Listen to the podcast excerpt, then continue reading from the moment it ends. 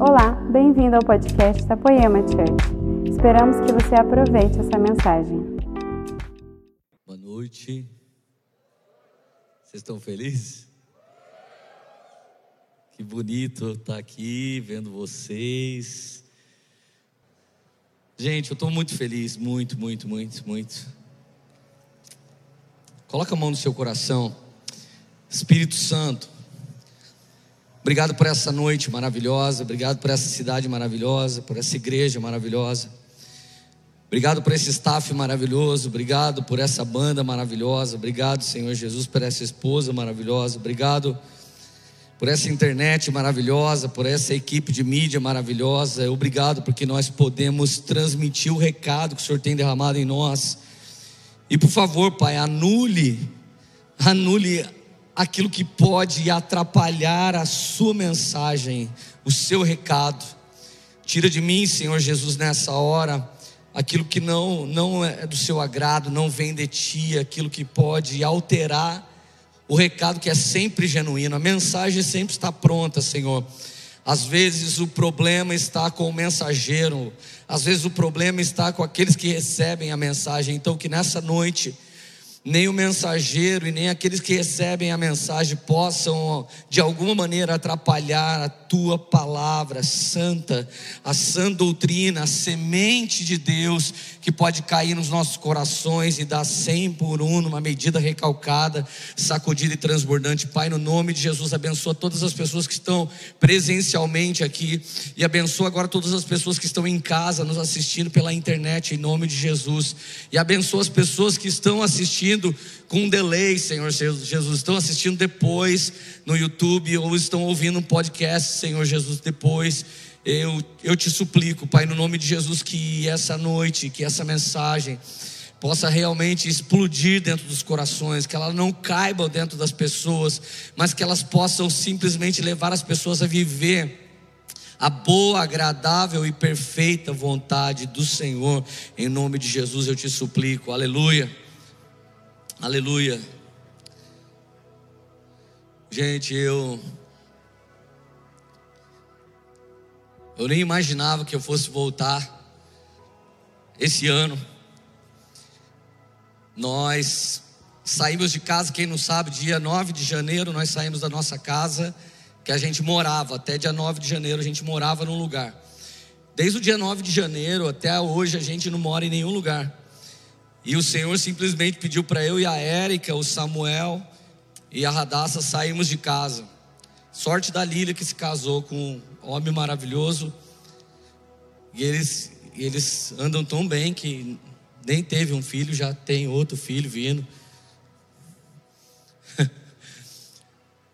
e E realmente a gente sofreu muita pergunta Todo mundo, ninguém nunca falou que queria pagar o meu aluguel, mas todo mundo fica perguntando onde que eu vou morar. E chegava no nosso ouvido coisas maravilhosas, ó, oh, que legal, eles estão dependendo de Deus. E chegava também, tipo, o que, que eles querem com isso? As pessoas são bondosas e as pessoas também são maldosas. E o importante é você ser treinado e entender que a sua motivação não é os aplausos que você recebe, e a sua intimidação não é as palavras ácidas que se levantam contra você, amém? O seu temor é em servir ao Senhor. E a sua palavra, a palavra profética sobre a sua vida é aquilo que você tem ouvido de Deus, então faz favor de andar nela e que se lasque o que as pessoas vão falar de você, porque as pessoas realmente, elas não pagam suas contas, elas não cuidam de você, mas o Senhor Jesus, Ele cuida de você, amém? Eu quero compartilhar uma palavra hoje chamada É melhor ouvir a voz de Deus do que ter um bom plano. Essa mensagem nasceu num dia em que o Samuel, Samuel da Fabiola, ele é o idealizador desse culto. E obviamente ele não fez esse culto sozinho. Tem muita força de muitos pastores, muitos pastores. Gustavo, Brisa e muitos outros caras ajudaram o Samuel a estabelecer essa celebração. Mas o Samuel é um cara que você tem que segurar ele, porque ele tem muitos planos. Ele tem plano para você, para as pessoas e para ele. E se ele reencarnasse, ele tinha para a próxima encarnação. E eu me lembro que um dia eu falei assim: Samuel, é melhor ouvir a Deus do que ter um bom plano. Ele falou: Nossa, cara. E na hora que eu disse aquilo para ele, a, mensagem me empregou. A melhor mensagem que alguém pode pregar é aquela mensagem que te prega primeiro. Você sabe, nós estamos vivendo um momento em que as pessoas gostam de comunicar uma coisa incrível. Você sabe que nós somos da geração que faz um curso sexta, sábado, domingo, depois na quarta eles lançam um curso do curso que eles fizeram sexta, sábado, domingo. Sim ou não? Então a gente é uma geração que pensa que sabe. E a grande diferença entre comunicar uma informação e se tornar a mensagem está no processo que Deus está estabelecendo na minha e na sua vida, amém? Eu convido todo mundo que não consegue valorizar um bom ministério, uma boa igreja, a andar por aí fazendo missões por amor a Jesus. E certamente seu sonho vai ser voltar. Alguns que se casaram, parece que você sonha em voltar para a casa do seu pai. Alguns que terminaram a escola, parece que sonham em voltar para a escola. Infelizmente, não conseguimos valorizar o momento que nós estamos vivendo. Mas deixa eu te falar, hoje todo mundo tem uma opinião para nós. A polarização da terra está fazendo você se tornar ou de esquerda ou de direita. Ou você é conservador, ou você é liberal, ou você é esquerdista. As pessoas querem nos polarizar de alguma maneira, elas querem que a gente tenha uma bandeira e não que a gente tenha a marca da promessa. Então, sabe, de repente eu ouvi Jesus e saí de casa, e de repente o meu pastor um dia me disse assim: Cara, não, não vai para os Estados Unidos, só não vai para lá. Então eu estava convicto que eu nunca mais ia lá. E de repente o mesmo pastor que eu tenho, que me falou em dezembro, não vai para os Estados Unidos, em março ele falou: Vem para os Estados Unidos, que só tem um tempo, eu, você e o meu pastor. Então o Danduque tem o Mark Schubert, eu tenho o Danduque, eu tenho o Schubert. E de repente o, o Mark, vem aqui, vamos ter uma mesa aqui, passa um mês na América. Eu falei, ah Deus, como é que eu vou? Então de repente um pastor de Orlando, ele me ligou e falou, posso comprar uma passagem para você?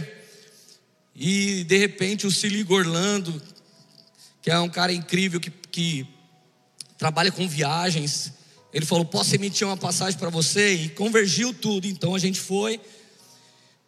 E nós ficamos 15 dias no México.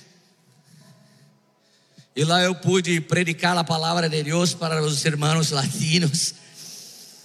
Um dia eu estava dentro da piscina, assim, eu não parava de falar. Daqui a pouco a Erika falou: O que, que você estava fazendo, cara? Só tem mexicano aqui. Eu falava: Eu estava predicando a palavra de nosso Senhor Jesus para meus irmãos latinos. Ela falou: Cara, você fala espanhol da onde? Eu falei: De agora. Cara, 15 dias você ficar preso dentro de um lugar, você, não, você tem que pregar. Se você não sabe falar aquela língua, fala, fala com as mãos, fala com o corpo, fala com o sorriso. Mas o portunhol é bem pertinho. Você só não vai conseguir falar colherzita e garfito, que não vai dar certo. Então, de repente, a gente foi por Orlando e de repente o Senhor nos deu um processo de imigração que custava 25 mil dólares. Algumas pessoas precisam ter milhões para conseguir um processo de imigração. Eu, eu fui só profetizar numa noite de cachorro quente para um rapaz, de repente ele semeou. Eu me lembro quando todo mundo falou: tem o Samuel nos Estados Unidos, que isso vai ajudar você a ser norte-americano um dia, se naturalizar. E eu ouvi a voz de Deus. Samuel vai ganhar as nações da terra se ele nascer em Taubaté. Assim como eu fiz com você, eu vou fazer com Samuel. Não é um passaporte norte-americano que vai mudar a vida do seu filho, mas é a minha palavra sobre a vida dele. Então, às vezes alguém pergunta, cara, como que você consegue certas coisas lá? É melhor ouvir a voz de Deus do que ter um bom plano. Só que quando nós chegamos na América, o Espírito Santo falou assim: vocês não podem transferir dinheiro para cá. Falei, como assim? Eu cuidei de você antes da poema acontecer, e eu posso cuidar de novo. Só que se você transferir dinheiro para cá, eu não vou abrir a porta para você.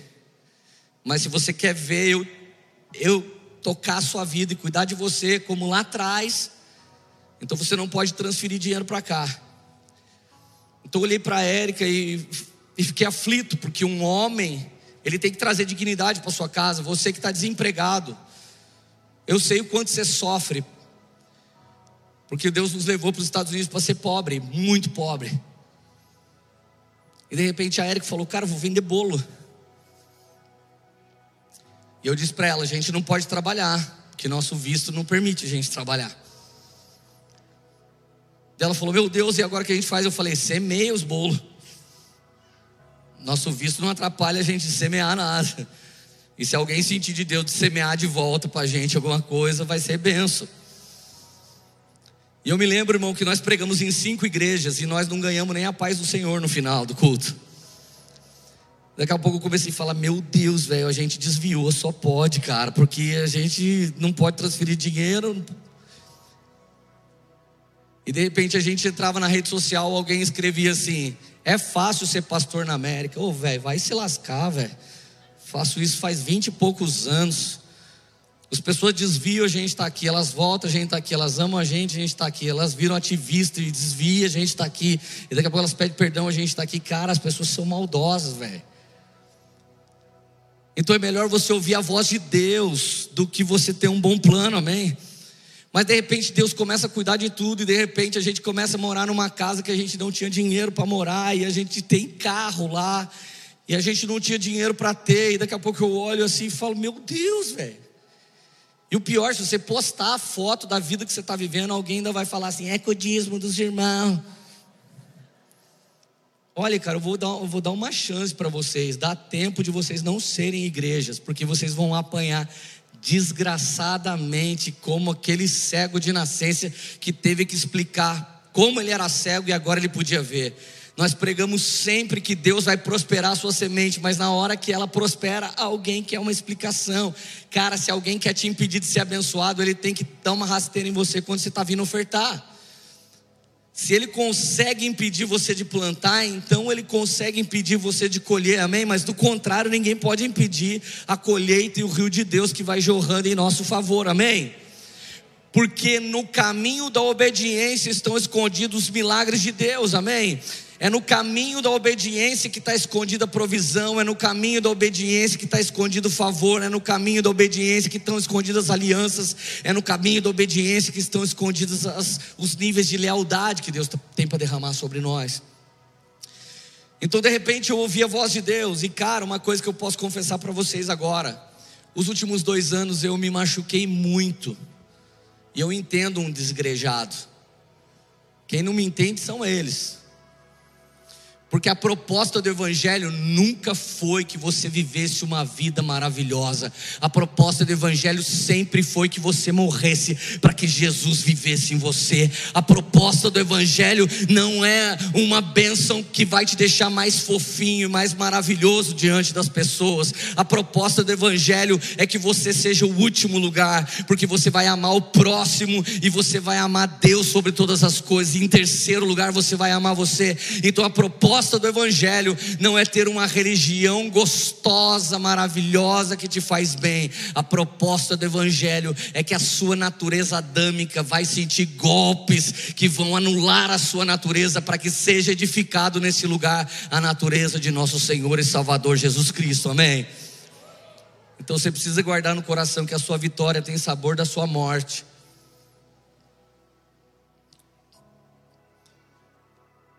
E se você levar a sério o que eu acabei de falar, a maior parte das coisas que você tem para reclamar, na verdade, é bênção de Deus para sua vida. E você sabe, enquanto a gente foi poemeiro radical, a gente errou muito pouco. O problema é quando as nações começaram a aplaudir aquilo que a gente vivia. Quando as coisas começaram a dar certo, quando as coisas começaram a prosperar, quando as pessoas começaram a dar valor para aquilo que a gente dizia, foi nesse lugar que a gente começou a ser domado. O espírito profético jamais pode ser domado, mas à medida que você vai em todas as igrejas, você vai ficando mais fofinho, mais direitinho, mais gente boa. Eu quero confessar algo para vocês. Eu não só me feri nos últimos anos, como eu também errei. Enquanto alguém me perseguia, eu chorava para Jesus. Mas quando alguém começou a nos aplaudir, foi mais difícil manter manter a raiz daquilo que Jesus tinha para cada um de nós. Então eu cheguei a falar, Jesus, poxa, eu nunca quis fazer sucesso. Eu só queria sentar numa mesa e evangelizar as pessoas. Eu nunca quis que alguém quisesse a gente. Eu nunca quis, eu nunca trabalhei o marketing para Poema virar uma igreja cool, ou nice, ou uma igreja da moda, ou uma igreja da hora. Eu só queria te servir, Jesus. Então começa a fazer sentido a palavra diz Salomão na casa do luto existe o verdadeiro conhecimento, enquanto na casa da alegria o desperdício.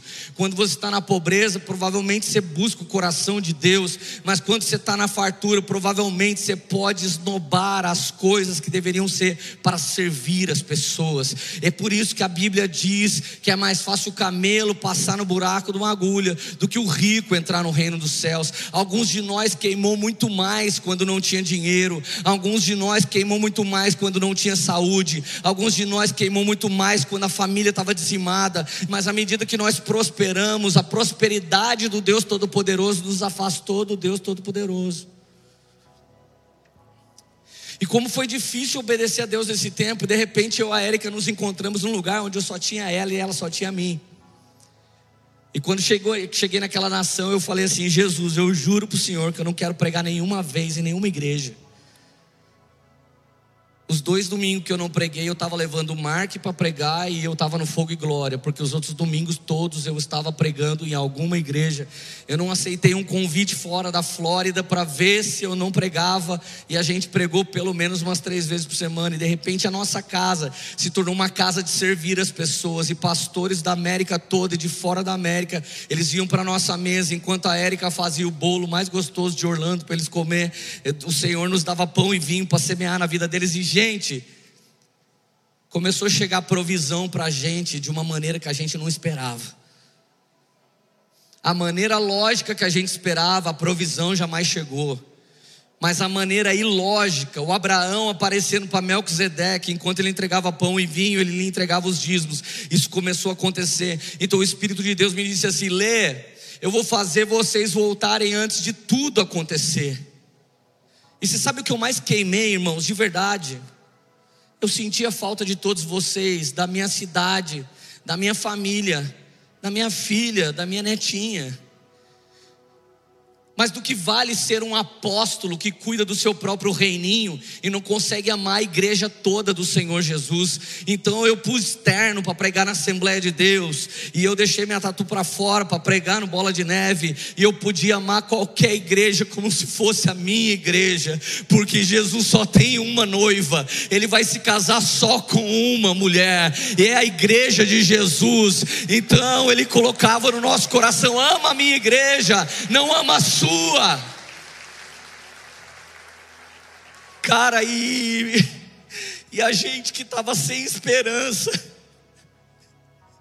porque a gente foi muito machucado, cara. A gente viu gente deixar de ser crente nos últimos dois anos. A gente viu o pastor trair a mulher. A gente viu pessoas se vender para fama, por dinheiro. A gente viu pessoas se vender para prostituição. Dá dó do Anderson Silva, cara. Porque aquele cara viu muita coisa que machucou o coração dele, mas não é por isso que eu vou sair matando todo mundo. Eu podia ser um cara de coração destruído, mas eu escolhi que Jesus pudesse terminar de me destruir para que fosse visto somente a face dele através de nós, para que fosse visto somente a face de Jesus através de nós. Então o Senhor nos deu uma bacia e uma toalha. E o ministério que nós passamos a ter nos últimos tempos era uma bacia e uma toalha. Deixa eu ler minha Bíblia nova, maravilhosa. Está escrito Pai Taon aqui, gente. Poema é demais, né? Fala para o seu vizinho, tem essa Bíblia ali na nova loja da Poema.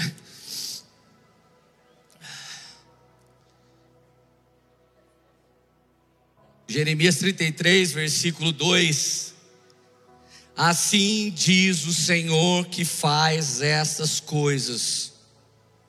O Senhor que as forma para as estabelecer. Cara, olha a profundidade disso. O Senhor formou as coisas para depois estabelecê-las. Isso é Biroc. O Senhor formou você, não precisa ser o que você quer. Formou a mim e formou você para nos estabelecer da maneira que Ele quer. Estar desestabilizado é não estar estabelecido. Mas cada vez que você se distanciar da sua natureza adâmica, mais próximo você vai estar completando o novo nascimento que começa na pessoa de Cristo Jesus. Aleluia. Assim diz o Senhor que fez cada um de nós e quer nos estabelecer. Chame por mim e eu responderei.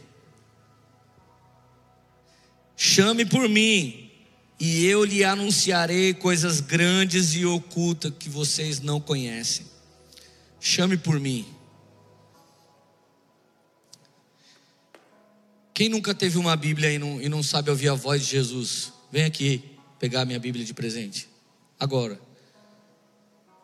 Quem não consegue ouvir, vem aqui, não tenha medo. Tem alguém aqui? Vem cá. Pega mais uma Bíblia lá para eu dar para esse aqui. Vem cá. Aqui, ó, pega da Érica. Deixa eu orar com vocês. Senhor Jesus, vem agora com espírito de revelação, convidando seus filhos para a mesa do banquete, onde tem pão e vinho. Libera sobre eles o espírito de revelação, e assim como no dia que eu te aceitei, Jesus, eu abri minha Bíblia, o Senhor passou a jorrar, e até hoje o Senhor fala comigo através da Sua palavra. Fala com esses meus amados irmãos nessa noite, através da Sua santa e gloriosa palavra, em nome de Jesus. Aleluia. Deus abençoe. Deus abençoe. Deixa eu te falar. Eu sei o que Deus falou comigo. Nesse meio tempo eu sei as coisas que Ele me pediu. E eu não sou responsável de saber as coisas que Ele te pediu mas eu pastoreio para tentar te ajudar a também ter o relacionamento que eu tenho com Ele. Então, o que é ser pastor? É um mendigo dizendo para outros mendigos onde é que encontra pão para comer. O que é ser pastor, pastores? O que é ser líder? É ser um mendigo dizendo para outros mendigos onde tem pão para matar a nossa fome. Vocês não foram chamados para ser estrelas, não foram chamados para ser os artistas do momento. Vocês foram chamados para dizer para as pessoas onde é que tem pão de graça, onde é que tem vinho de graça e para dizer para eles que nós somos falhos, mas que Jesus não falha com ninguém jamais.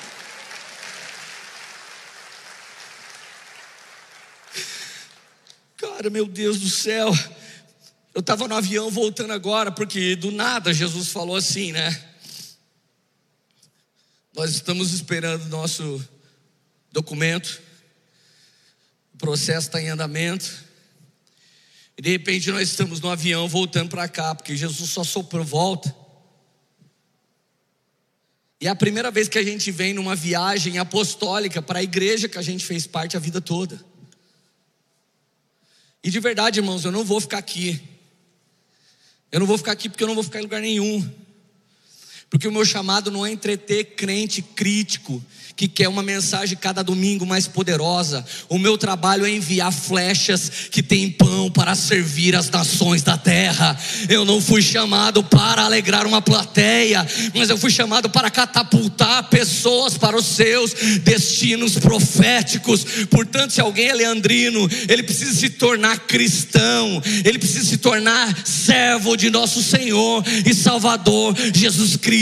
A poema não é uma grife gospel, a poema Poema é uma família espiritual que está carregando pão e vinho nos últimos dias para servir as nações da terra. Será que tem alguém, algum crente velho aqui que está entendendo o que eu estou falando? Cara, eu já encontrei uns irmãos falou, pastor, ora para mim, porque Deus falou que eu vou gravar um CD. Eu tenho que dizer pro cara, você não vai gravar porque não existe mais CD. A promessa sobre a vida dele é tão antiga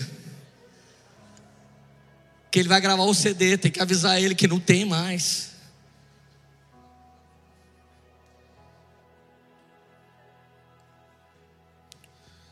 Eu vi gente ir embora e falar assim: não, eu estou indo embora porque o Gustavo é tão jovem, nem devia ser pastor. E por que, que esse irmão não é o nosso pastor? Ele deveria ser, já que ele é tão experiente assim. Mas tem gente que não fez no seu tempo e quer atrapalhar quem está fazendo no tempo dele. Vai se lascar, vai cuidar da sua vida. Chame por mim e eu responderei, e eu vou anunciar coisas grandes e ocultas que vocês não sabem. Cara, deixa eu te dar uma péssima notícia: Bolsonaro não pode resolver o seu problema, e nem o prefeito, e nem os vereadores, e nem o seu professor, e nem o seu pai, e nem a sua mãe, e nem o seu pastor, e nem o seu líder, e nem o seu GC. Só o Senhor tem uma palavra de direção destinada especificamente para a sua vida. Aleluia. Então eu estava no avião voltando para cá, estava em cima da Guatemala, olhando no meu mapinha, porque eu não durmo, né? Eu falei, Jesus, fala comigo, Jesus, cadê minha casa? Vou morar no Brasil agora. Porque eu morei aqui nos Estados Unidos, Jesus, mas a casa não era minha, a TV não era minha, o sofá não era meu. Eu não estou reclamando, era maravilhosa a minha casa, mas não era nada meu. E até o carro que era meu, o Senhor falou para eu vender. Então eu vendi o carro daqui, vendi o carro de lá, irmão. E que a carruagem de fogo não venha me buscar agora. Prefiro ficar sem carro. Prefiro o Abe Uber dirigindo meu Uber. Daí o Senhor me dá essa palavra abençoada aqui. Ah, Hebreus 13, 14. Pois não temos aqui nenhuma cidade permanente, mas buscamos a cidade que há de vir. Cara, o que, que eu faço? Eu falei, ô louco, Jesus. Os políticos têm fora privilegiado, mas a gente é colocado em último lugar, Jesus. Então você que é líder está esperando um reconhecimento, você não entendeu nada do Evangelho, você foi escolhido para ser colocado em último lugar. Você que é mãe e está chorando porque você não encontra o seu feminismo dentro da sua casa. Você não foi chamado para ser uma ativista.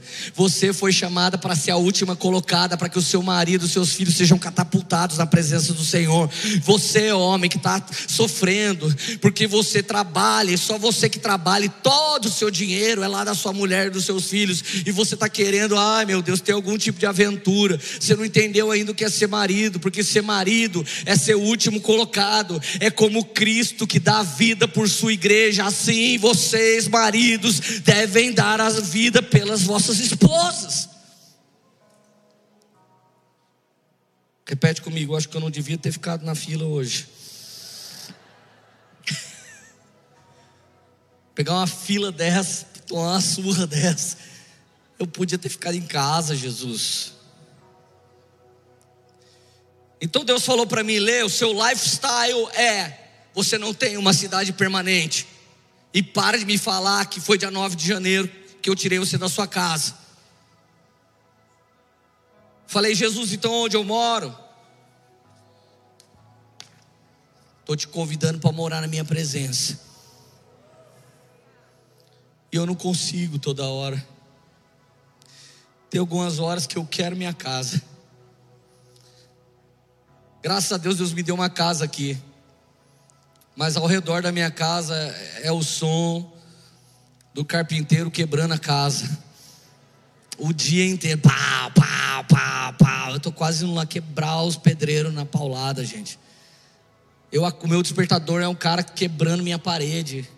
Falou, louco, Jesus.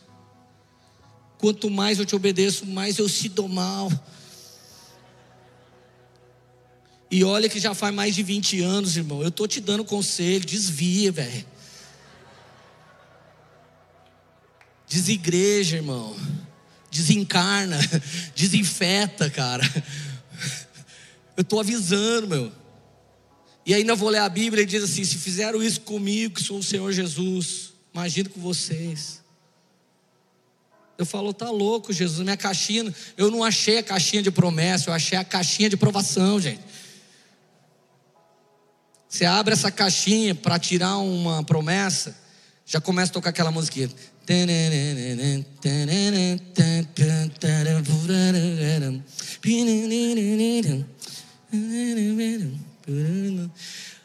Aí ele disse: o lifestyle é não ter onde morar, porque você está perseguindo a Jerusalém Celestial. Eu falei: ok, fala uma outra coisa para mim então, Senhor. Ele disse: a missão é. Qual a minha missão, Jesus? Qual a minha missão? Ele disse assim, 2 Timóteo 2,1. Portanto, você, meu filho Leandro, fortifique-se na graça que há em Cristo Jesus e as palavras que você ouviu de mim na presença das testemunhas. Confia a homens fiéis que serão capazes de entregar a outros homens fiéis. Ou seja, o Senhor falou: não dá bola para quem não está querendo nada comigo, mas confia tudo para quem não só está querendo a mim, mas está querendo ser paternal com a próxima geração. Confia a mensagem que você carrega a homens fiéis que são capazes de comunicar essa essa mensagem a outros homens fiéis que vão entregar a outros homens fiéis. Ou seja, Deus nos chamou para pregar, Deus nos chamou para escrever livro, Deus nos chamou para vender curso, Deus nos chamou para ser pastor de igreja, Deus chamou para colocar a verdade que você carrega dentro de outra geração e ela colocar dentro de outra geração e ela colocar dentro de outra geração. Isso é o que ele me pediu. Eu não sei o que ele pediu para você, mas ele pediu isso para mim. E a minha vida é ficar perseguindo um homem faminto, uma mulher faminta. É perseguindo. Nesses seis meses eu ouvi pastores sentar na nossa mesa e dizer assim: Eu não sou um bom pastor de igreja, eu não cuido bem da igreja, eu estou procurando alguém para entregar a igreja e ir embora.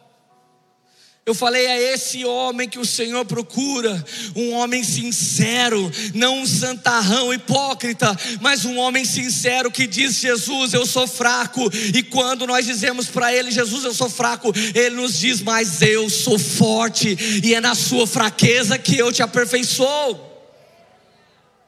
E qual o contexto? Então, minha missão que droga, eu não queria estar pregando que essa é a minha missão. Perseguir a Jerusalém Celestial. Minha missão é perseguir a Jerusalém Celestial. Meu lifestyle é perseguir a Jerusalém Celestial. A missão, transferir o que eu carrego para homens que vão transferir para outros homens, para outros homens. Mas qual o contexto? Como tentar fazer isso hoje? Cara, presta atenção, pelo amor de Jesus. Karl Marx, ele acreditava que o proletariado, que os trabalhadores eram as pessoas mais oprimidas da sociedade. E tinha que acabar com a burguesia, tinha que acabar com o chefe, tinha que acabar com o Estado, tinha que acabar com tudo. E cada trabalhador faria como quisesse. Então ele arrumou um amigo na escola de Frankfurt Engels. E Engels falou: o problema da sociedade é o patriarcado. É um homem, o um homem é opressor. A família é opressora e o Estado é opressor. Se a gente derrubar o homem, a família, o Estado, a gente consegue transformar a sociedade. Essa é a base do socialismo. Presta muita atenção. Então, Herbert Marcuse é o único pobrezinho que faz parte da escola de Frankfurt, uma escola de filosofia, que tem como produto a América Latina toda que tem como produto Cuba, que tem como produto Che Guevara, que tem como produto Fidel Castro, que tem como produto a desgraça da Argentina, a desgraça do Chile, a desgraça da Venezuela e uma tentativa de desgraçar o Brasil. E alguém ainda pensa quando eu estou falando isso que eu sou bolsonarista, eu sou profeta, cara, vai se lascar. E eu estudei para saber o que está acontecendo. E Herbert Marcuse, ele tinha uma aspira Porque, como ele não era filho de milionários vazios, mas ele era o único pobre que comeu o pão que o diabo amassou, ele pirava numa escatologia aqui na terra. Vamos quebrar o paradigma de homem, homem, mulher, mulher, família, família. Vamos deixar cada um ser o que quiser ser e todo mundo vai ser feliz na face da terra. Então ele começou a dizer que a felicidade vem ali no futuro com uma certa igualdade. Então todo movimento igualitário, ele tende a dizer que ali no futuro, cada um fazendo o que quiser, ninguém sendo dono de nenhuma casa, ninguém tendo família, todo mundo é de todo mundo, ninguém é de ninguém, ninguém vai mais sofrer. Ok. Nós sempre lutamos pelo direito da mulher, pelo direito do homem, pelo direito do drogado, pelo direito do homossexual. Por que, que nós lutamos? Porque direitos humanos nasceu na Bíblia. Antes de Jesus, nenhum humano tinha direito. Mas a partir de Jesus, ele pede para a gente servir o próximo. O que, que é servir o próximo? É amar o próximo como ele nos amou. Então, direitos humanos nasceu na igreja. Isso é uma cultura judaico-cristã. Então, o mundo das constituições adota isso como direitos humanos. Só que esse cara,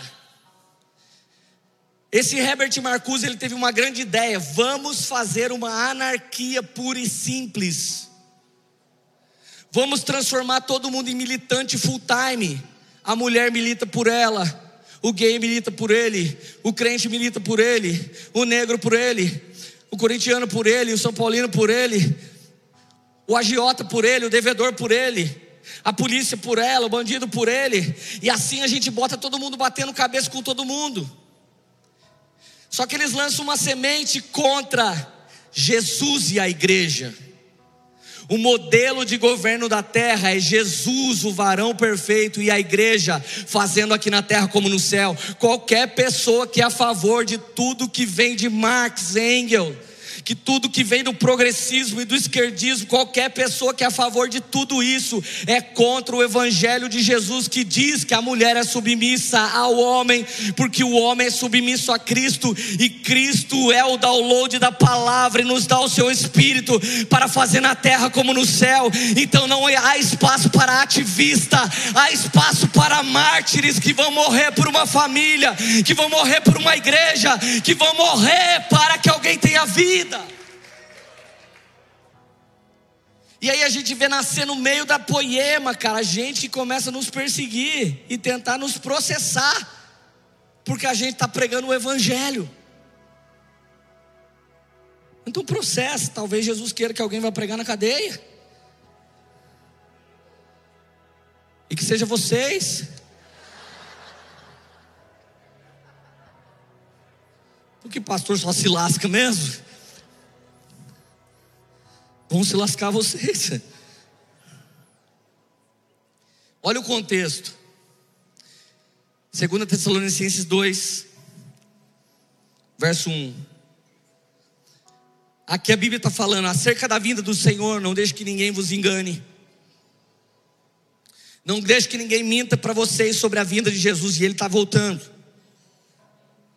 Não fica achando que você tem 50 anos, você não tem.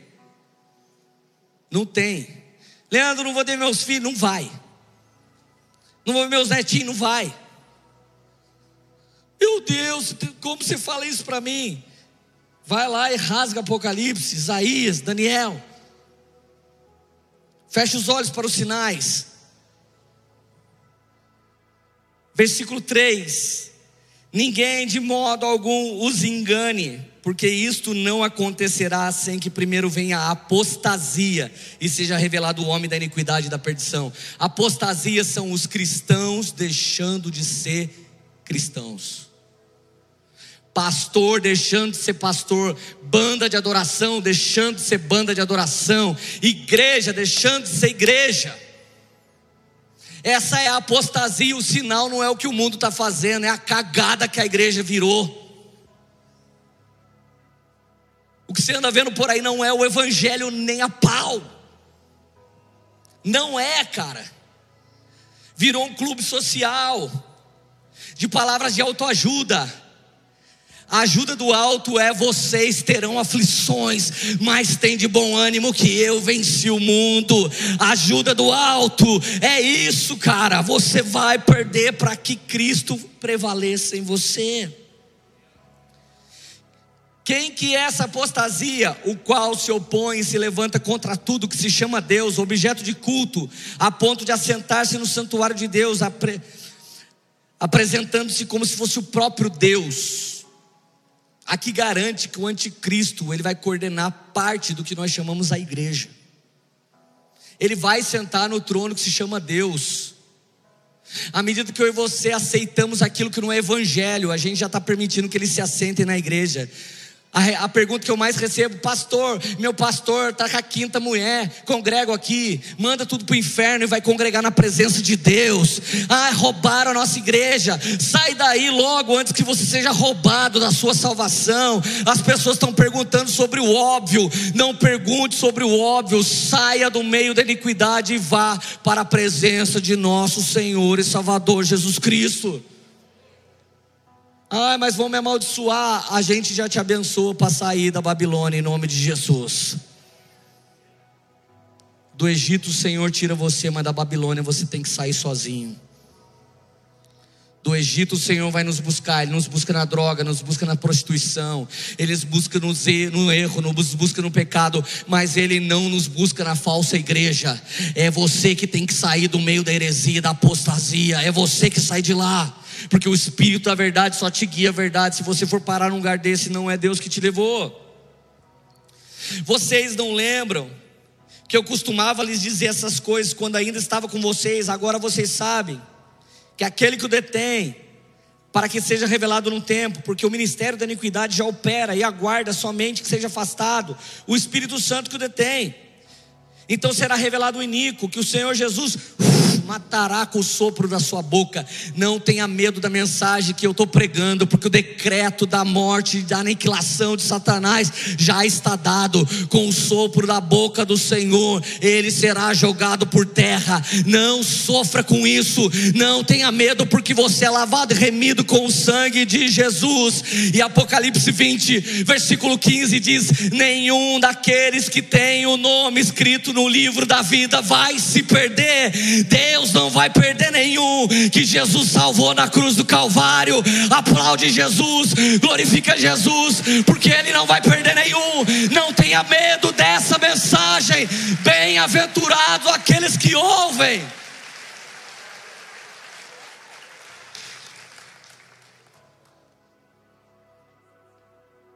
Eu estava com tanta saudade de vocês. Eu queria chegar aqui eu pregar sobre vitória. Queria abraçar todo mundo. Mas existe um rugido do leão dentro de mim que está rugindo, eu não consigo parar. Eu comecei a chorar esses dias e falei: Deus, me mostra um cara no YouTube que está queimando. Eu quero assistir uma pregação de um homem queimando. O Senhor falou: Para, Leandro. Você não está mais nessa fase. Falei: O que, que eu faço então, Jesus? Queima você e deixa os outros. Você não precisa andar com alguém que queima. Porque aquele que queima pode invadir o seu coração agora e pode botar você em chamas, e ele nunca mais vai deixar de incendiar o seu coração. Pelo amor de Deus, receba o espírito do fogo dentro de você essa noite, em nome de Jesus. Você que está em casa, recebe o Espírito Santo na sua casa. Escreve um monte de foguinho no YouTube. Então será revelado o iníquo que o Senhor vai matar com o sopro da sua boca. Então, quem pensa que é heresia que o Senhor vai matar, a Bíblia diz que vai matar. E o aparecimento desse Nico é segundo a, a, ação de Satanás, com sinais e prodígios da mentira e com o engano da injustiça. Por esse motivo, Deus envia a operação do erro para darem crédito à mentira, a fim de serem condenados aqueles que creram na mentira e não na verdade e tiveram mais prazer na injustiça do que na justiça. Presta atenção. Só tem três tipos de palavra que alguém aqui pode receber: Você hoje está andando num dos três tipos de palavra que um ser humano pode receber. Todo ser humano da face da terra, ele pode receber apenas um de três tipos de palavra. Só existe três linhas de palavra. A primeira linha que eu quero comentar é a palavra do meu Senhor com letra minúscula. Gente, quando eu quero comer bem, você acha que eu pergunto para a galera que anda de dieta onde eu como bem? Para quem que você acha que eu pergunto? Para os irmãos que tem esse shape aqui. Dependendo do irmão, eu olho e falo, mano, esse cara deve manjar de coisas.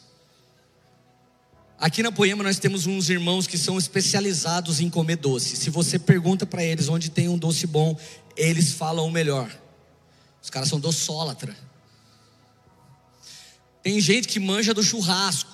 Os caras comem tanto churrasco que ele já tem uma borda de picanha aqui. Eu não pergunto pro vegano, mano, onde é que a gente compra uma picanha? Dá rolo. E eu amo todo mundo. Jesus me chamou para pregar para o vegano e para o picanheiro. Amém? Então eu quero perguntar para alguém como faço para eu malhar. Daí eu procuro os caras que têm outro shape. Só que eu quero te dizer que o seu ventre é o seu Senhor, ou pode ser o seu cérebro, ou pode ser seu coração. Então tem gente que o Senhor dele é a sexualidade, é compulsão sexual. Mas tem gente que o Senhor dele é seu ventre, é compulsão alimentícia. E tem gente que o seu Senhor é o seu ego, porque ele precisa de palavras de afirmação. Então tem gente que diz assim: o Senhor me disse para eu vender tudo, enfiar tudo no Telex Free. Teve gente que teve essa revelação há tempos atrás, pastores. Deus mandou enfiar todo o dinheiro no Telex Free. Sabe qual era o Deus? Mamon. Porque o cara ama tanto dinheiro que o Deus que fala com ele sempre está no dinheiro. Então tem mulheres que às vezes elas falam, ai pastor, eu acho que eu tenho o dedo podre, porque eu vejo o cara, eu oro e eu escolho e dá M de novo. É porque o Deus que te sinaliza aquele homem é o Deus que fala mais forte dentro de você, é o Deus grego.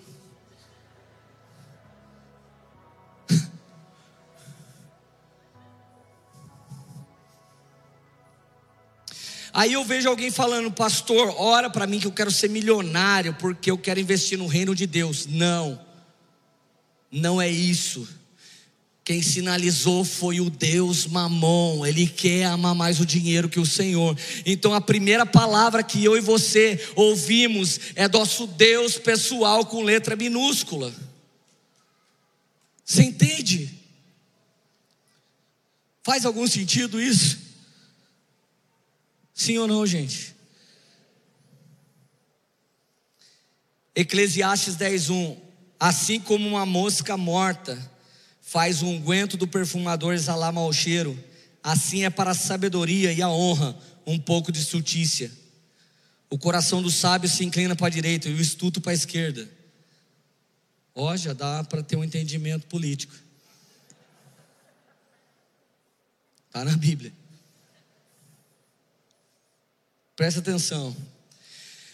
Assim como o perfume mais top que você pode ter, se uma mosca cair lá dentro, apodrece o cheiro, assim é um pouquinho de estultícia para um homem e uma mulher de Deus. Se você é um homem ou uma mulher de Deus carente de algo, esse vai ser seu Deus se ele não for rejeitado, tratado e anulado.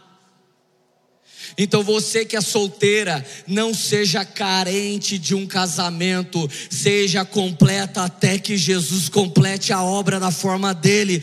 Você que não tem dinheiro, não acha que o dinheiro vai te completar. Um homem não completa uma mulher, uma mulher não completa um homem, uma igreja não completa uma pessoa, o dinheiro não completa alguém. Só o Espírito Santo de Deus completa alguém. O único Senhor e Salvador se chama Jesus Cristo. Então, a primeira palavra palavra que eu posso ter é da minha própria mente dizendo para mim aquilo que Deus nunca me falou. Por isso, a maior frustração que nós temos dentro de uma igreja é um número gigantesco de pessoas que inventaram o que Deus disse, o que Deus nunca falou, e os anos estão se passando e nada disso vai se cumprir, porque Deus não cumpre aquilo que Ele não disse. Leandro, você nunca fez isso? Várias vezes e fui quebrado, e sofri, e não precisava ter sofrido, se eu simplesmente estivesse voluntariamente rejeitado, confessado. Parece que o provérbio do Cazuza se cumpria na minha vida emocional: raspas e restos me interessam.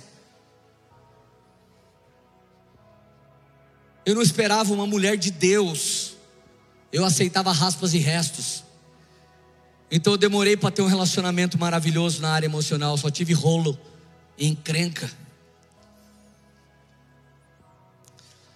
Eu vi homens de Deus abandonar o Senhor por causa de dinheiro. Abandonar um chamado eterno por um pouco de dinheiro. Repete comigo, por favor, o primeiro Deus que pode falar comigo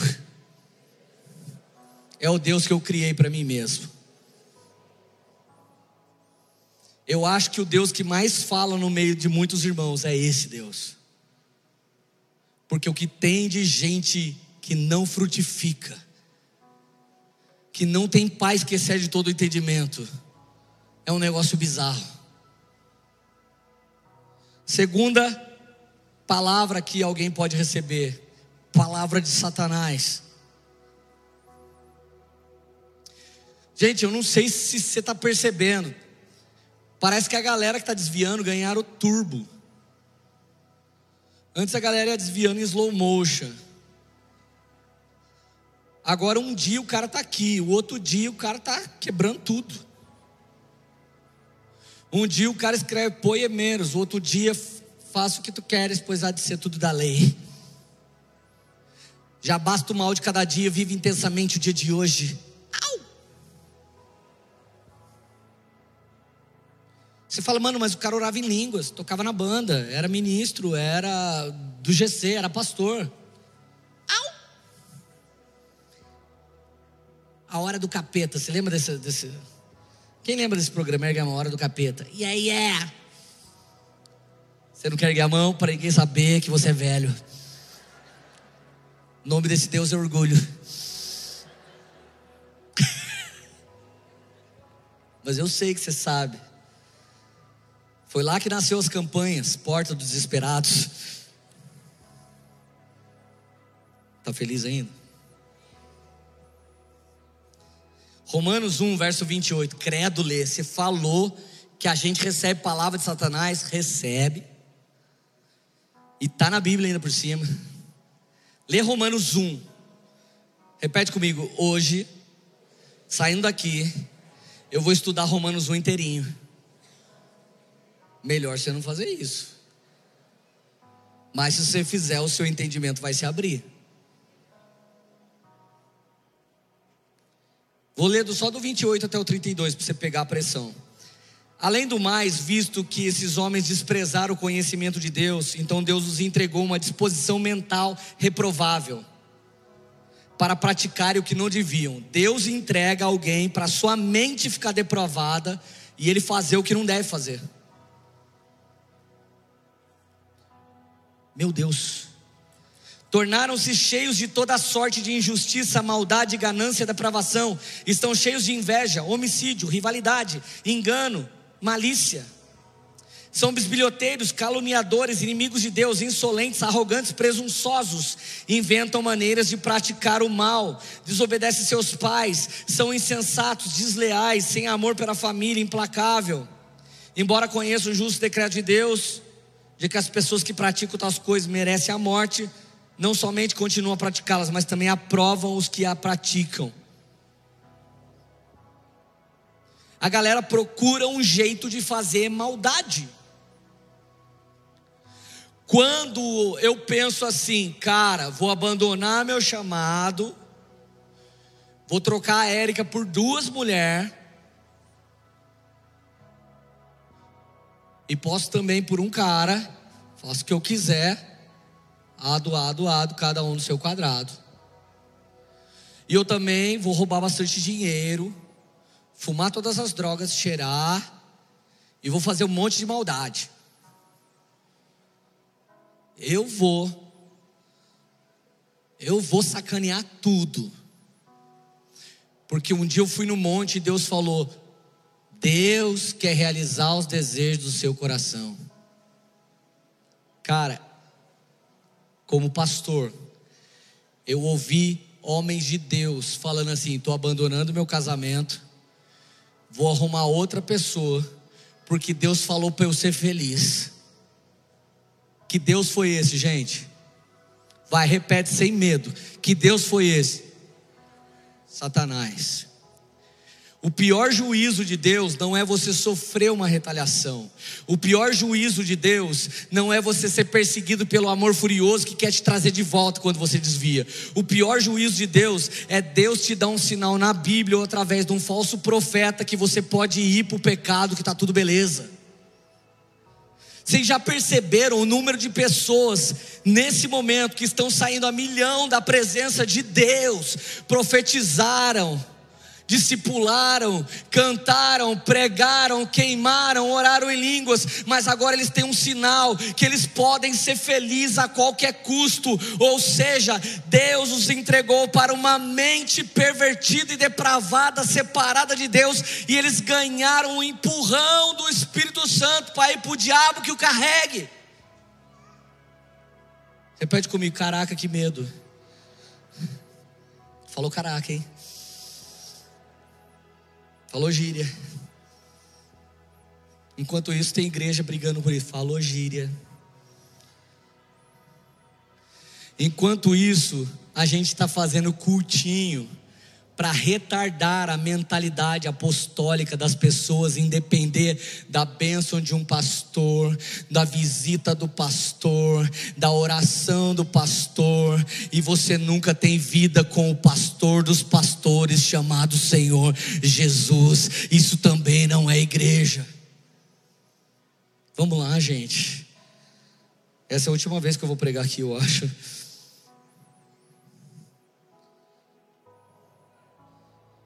Terceira palavra. Essa é minha preferida. E parece que nos últimos tempos ela está escondida. Leandro, agora eu quero fazer uma pergunta para você na tora. Você já obedeceu só a palavra que você vai pregar agora? Ou algum dia você obedeceu as outras duas? Eu já obedeci as outras duas. Quando eu fui embora do meu casamento, quando eu traí a minha mulher, eu busquei profecias e versículos bíblicos para eu abandonar meu casamento e arrumar outra mulher. Eu sou pior do que vocês imaginam. esse sou eu. E diversos dias eu chorei e disse: Eu não quero ser pastor, eu não quero pregar, porque eu não sou um homem de Deus. E quanto mais eu disse isso, mais o fogo de Deus vinha sobre mim. E ele falava: somente prega, que enquanto você prega, eu limpo, eu lavo, eu saro, eu curo. Porque a obra redentora não é sua, Leandro. A obra redentora é do Espírito Santo. Portanto, quem está pregando para você não é um moralista, mas é um ex-imoral que está sendo pela misericórdia de Deus transformada de glória em glória à medida que é tocado pelo corpo de Cristo chamado igreja e pela presença do Espírito Santo de Deus.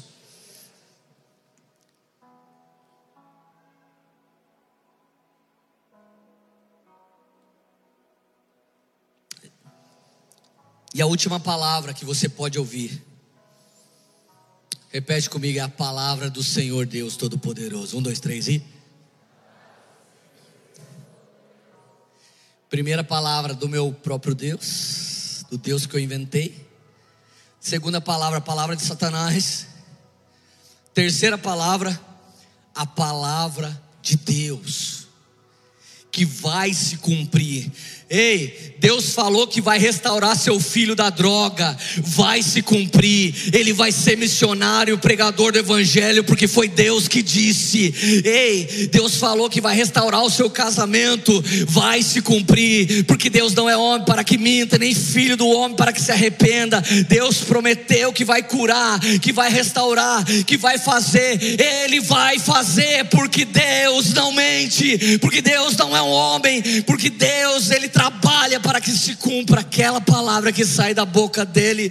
E minha pergunta para você agora é: qual a palavra que você tem sobre sua vida? Vamos lá, alguém, gente, pelo amor de Deus, eu estou queimando aqui, cara. Lê, mas é tão difícil, cara. Eu sei que é difícil, eu também passo por isso. Por isso que eu escolhi Jó para respaldar essa palavra. Mas antes de eu ir para ele, deixa eu dizer como é a palavra de Deus. Jeremias 29, 14, 29, 11.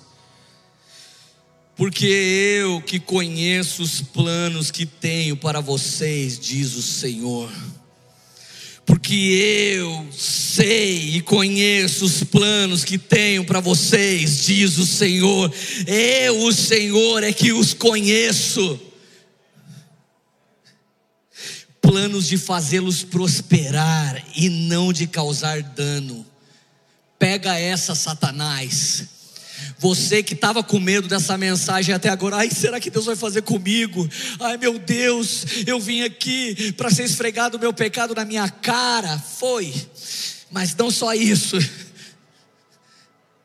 para ser esfregado o sangue de Jesus na sua cara, é limpar essa cara lambuzada, essa cara de palhaço do Satanás, vai ser a cara de um servo ungido, uma ungida de Deus, lavada e remida no sangue de Jesus, porque os planos de Deus não é humilhar, os planos de Deus não é matar, os planos de Deus não é massacrar.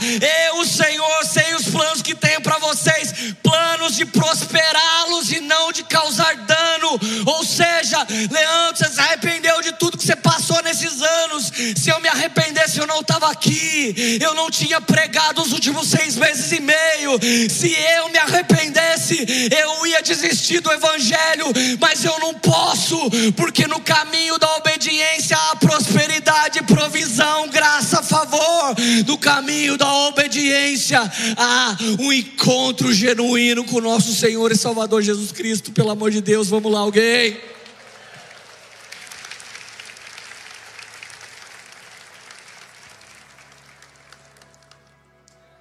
Ei, Jesus, vem em mim.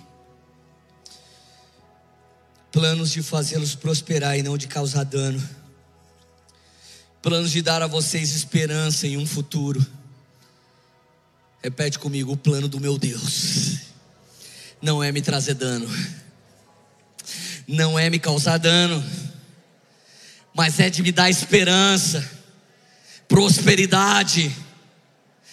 Agora e também sobre o meu futuro. Então vocês clamarão a mim, virão orar a mim, e eu os ouvirei. Vocês me procurarão e me acharão quando me procurarem de todo o coração. Vocês me procurarão e vocês me acharão quando me procurarem de todo o coração, sabe? Eu saio correndo agora do Samuel, eu já saí correndo de tanta gente, gente. Saí correndo da Lília, da Radaz, do Leonardo, do Lucas, da Larissa, e agora eu saio correndo do Samuel. E daí eu me escondo e fico com o braço para fora. Fico fazendo assim ainda. Samuel, onde eu tô? Papai, vou assar. Eu vou assar. Daqui a pouco ele vem assim, ó, se sentindo profeta. Uh, achei! Exatamente como eu e você falamos Eu persegui o Senhor em oração, persegui o Senhor no jejum, e a gente acha que achou o Senhor, mas você não achou o Senhor, porque não foi você que escolheu o Senhor, mas Ele que escolheu você, Ele que ficou lá. Uh, olha eu aqui, entra no quartinho, entra no lugar secreto, uhul, e você chegou, ei,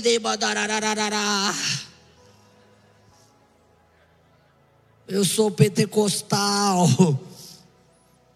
Quando eu canto, quando eu louvo, o diabo passa mal. Uh, Jeová é meu e eu sou dele. Uhul. Então vocês clamarão a mim e virão orar a mim e eu os ouvirei. Vocês me procurarão e me acharão quando me procurarem de todo o coração. Eu me deixarei encontrar por vocês. Eu me deixarei ser achado por vocês. Me procurem de todo o coração. Declara o Senhor. Olha o que ele diz eu os trarei de volta de qualquer cadeia, de qualquer cativeiro, de qualquer perdição, eu os trarei de volta. Eu os reunirei de todas as terras das nações, em todos os lugares onde eu os disparei, eu os trarei de volta para o lugar onde os deportei, diz o Senhor. Leandro, qualquer homem passa por isso, sim. Não importa a sua patente espiritual. Jó, um homem que era devoto, fiel. Jó era salvo quase que numa autossalvação. Ele não errava. Ele era sim um modelo de servo de Deus e cristão para todos nós. Mas em Jó 42 ele diz assim: Então Jó respondeu ao Senhor: Sei que podes fazer todas as coisas, e nenhum dos seus planos pode ser frustrado. Tu perguntaste: quem é esse que obscurece o meu conselho sem conhecimento? Certo é que falei de coisas que eu não entendia, coisas tão maravilhosas que eu não poderia saber. Tu disseste, agora escute, eu falarei. Vou fazer perguntas e você me responderás. Meus ouvidos já tinham ouvido a teu respeito, ó Deus, mas agora os meus olhos estão te vendo. Por isso, menosprezo a mim mesmo e me arrependo no pó da cinza. E o último versículo que eu vou ler para vocês, Jó 42, 12. O Senhor abençoou o final da vida de Jó mais do que o início. Eu tenho uma boa notícia para todo mundo que viu o seu primeiro amor esfriar e sumir. Salomão já dizia: é melhor o fim das coisas do que o começo. Não é tão importante como você começa as coisas, mas o importante mesmo é como você pode terminá-las. Eu comecei muito errado. E no meio precisei de Abacuque 3:2, aviva, Senhor, o Leandro no meio dos anos, a Poema no meio dos anos, o ministério no meio dos anos, mas o fim das coisas é melhor do que o início, porque no final das coisas você vai dizer: combati o bom combate, guardei a fé, eu passei muita luta, mas eu permaneci fiel. Olha quanta gente caiu nesse tempo, olha quanta gente já não está mais na presença e já não queima, mas você ainda está aqui e o Espírito Santo te atraiu essa noite para bradar dentro de você e falar para você: é melhor ouvir a voz do Senhor do que ter um bom plano, do que ter uma boa ideia, do que ter um bom projeto, do que ter bons planejamentos. É melhor você ouvir a voz do Senhor. E o próprio Jó disse: Eu sabia sobre você, eu falava sobre você, mas agora os meus olhos estão te vendo.